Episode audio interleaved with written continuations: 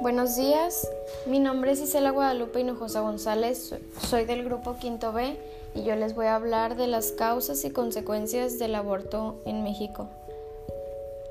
Estas son las ocho causas por las que se puede tener un aborto legal o ilegal en México. 1. Violencia sexual. 2. Embarazo ectópico. 3. Salud de la mujer. 4. Malformaciones congénitas. 5. Inseminación artificial no consentida. 6. Condición económica. 7. Imprudencia o culpa. Y 8. Embarazos a temprana edad. Las consecuencias.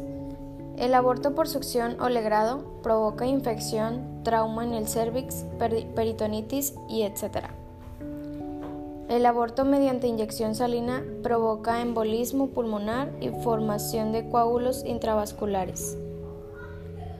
El aborto mediante admisión de prostaglandinas provoca ruptura de útero, hemorragia, paro cardíaco, vómito, etc.